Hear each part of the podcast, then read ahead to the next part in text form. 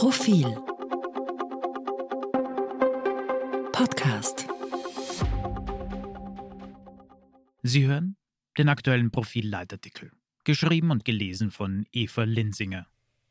Die Kickelmacher.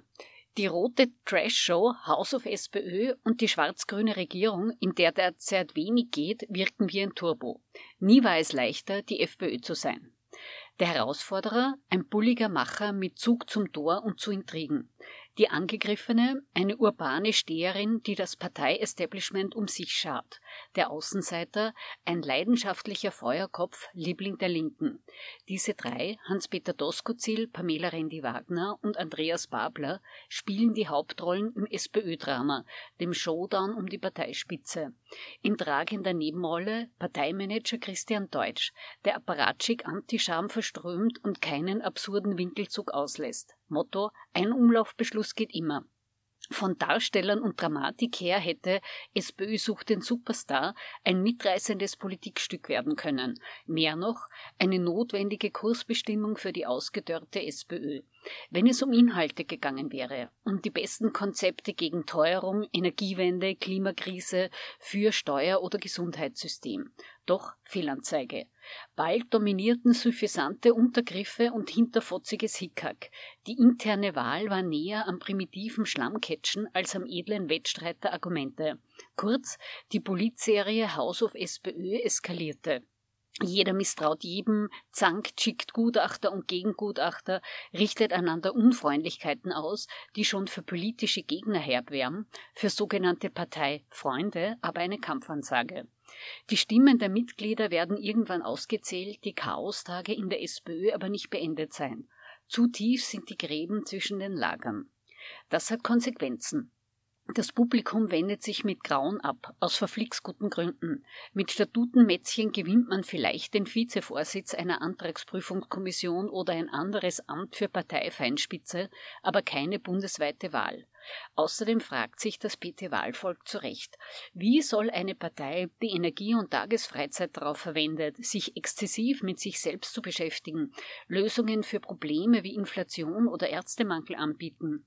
Mehr noch, Warum sollte die SPÖ jemals wieder eine Regierung oder ein Ministeramt managen, wenn sie es nicht einmal schafft, die Befragung von 150.000 Mitgliedern pannenfrei zu organisieren? Kurz, die SPÖ demontiert sich auf offener Bühne selbst. Auch so kann man den Aufstieg der FPÖ beflügeln. Nie war es leichter, Herbert Kickl zu sein. Die größte Oppositionspartei, die SPÖ, ist keine Konkurrenz. Die FPÖ kann getrost die Stimmen all jener einsammeln, die nach den Corona, Ukraine, Energie, Klima, Teuerung, Dauerkrisen verunsichert oder zornig sind. Sie eilt in den Ländern von Wahlerfolg zu Wahlerfolg und liegt im Bund seit Monaten in Umfragen auf Platz 1. Darauf hätte vor vier Jahren, als der Straßenfeger Ibiza-Video lief, niemand einen müden Cent gewettet. Der Ibiza-Skandal, Korruptionsermittlungen, dreiste Spesenaffären, diese Tiefschläge irritierten FPÖ-Fans nur kurz. Das politische Stehaufmännchen FPÖ ist, wie nach Mittelfeld, wie nach BZÖ-Abspaltung wieder da. Die blaue Wählerschaft verzeiht und vergisst schnell. Auch die Tatsache, dass die FPÖ stellvertretend Wut und Sorgen herausbrüllen kann, aber als Regierungspartei noch jedes Mal krachend scheiterte. Das gilt selbstredend auch für Kickel. Von seiner Zeit als Innenminister bleiben vor allem Skandale, Show und Symbole. Die später großteils für illegal erklärte Razzia im BVT, das zynische Schild Ausreisezentrum in Dreiskirchen, die martialische Pro-Borders-Übung mit 900 Polizisten und Soldaten, die 536.000 Euro kostete, der prahlerische Traum von der berittenen Polizei, inklusive der zwei lahmen Rappen Zahlan und Zardar, die Viktor Orban spendierte, eine überzeugende Bilanz sieht anders aus. Ein erfolgreich absolviertes Trainingscamp für das Kanzleramt auch. Dennoch wird quer durchs politische Österreich das Angstlustszenario vom Kanzler Kickel beschworen.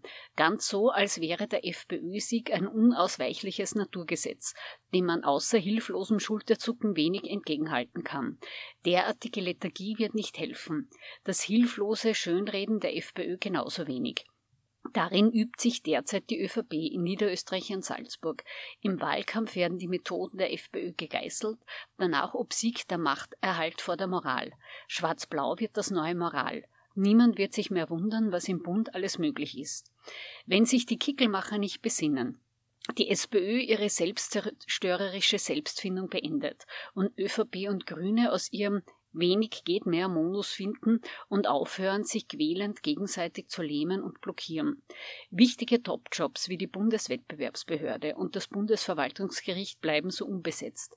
Nur ein Beispiel dafür, dass derzeit in der Regierung zu wenig weitergeht. In der Corona-Pandemiezeit wurde manch Meinungsverschiedenheit mit viel Geld übertüncht und nach dem Motto das teuerste aus beiden Welten regiert. Jetzt treten die großen inhaltlichen Unterschiede zwischen den beiden Regierungsparteien umso deutlicher zutage. Disput, Blockade, Vorwürfe. Auch das macht es Kickel zu leicht, gegen die Koalition anzuwettern und sich als Alternative anzupreisen. Denn eine Lehre aus Österreichs jahrzehntelanger Erfahrung mit dem Rechtspopulismus lautet, immer dann, wenn Regierungen es wagten, gemeinsam zu regieren, statt sich gegenseitig das Leben schwer zu machen, kamen sie aus der Defensive.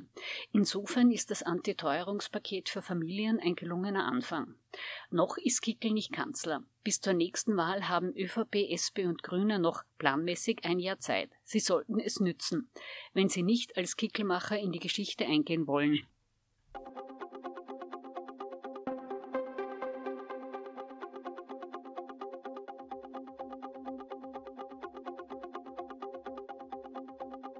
Mehr zum Thema auf Profil.at.